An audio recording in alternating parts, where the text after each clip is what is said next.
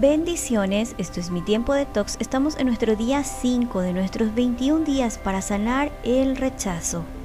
Salmos 33, 18 dice, El Señor vela por los que le temen, por aquellos que confían en su amor inagotable. La segunda conducta que se adopta desde la niñez es evadir. Evadir es una forma de anestesiarse emocionalmente. Es como si decidiéramos vivir en un mundo paralelo en el cual negamos el dolor que nos provoca el rechazo.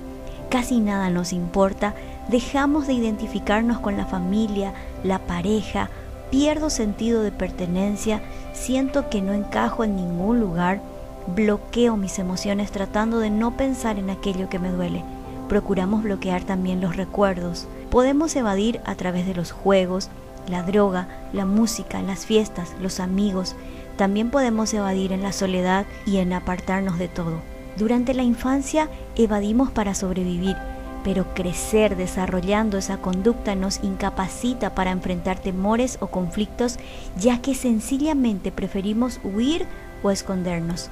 Ciertamente es imposible que una persona no encaje con nadie, así como nadie encaja en todo el mundo, pero cuanto más pongamos de nuestra parte para relacionarnos con los demás, aumenta la posibilidad de encontrarnos con personas con las que conectemos. Comparto contigo que la herida del rechazo en mi vida fue muy profunda.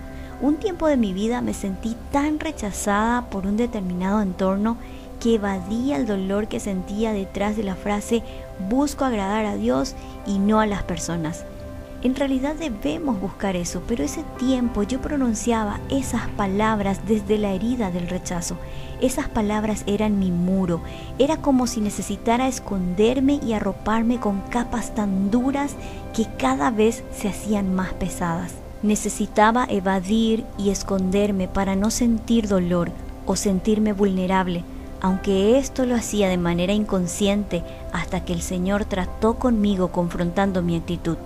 Si verdaderamente mi intención era agradar a Dios, mi corazón debía arder en pasión por las almas y mirar con ojos de misericordia en lugar de juicio y hablar con amor en lugar de la hostilidad.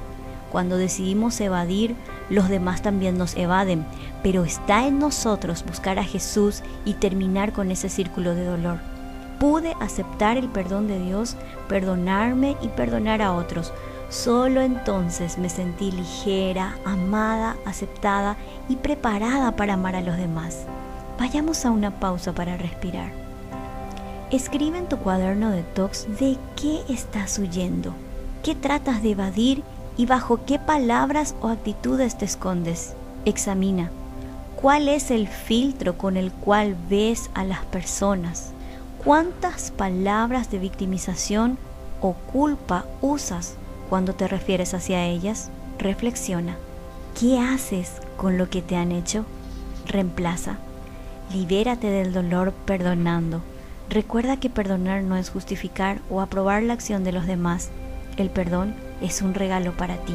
Y recuerda Salmos 37, el Señor me ha mostrado su gracia.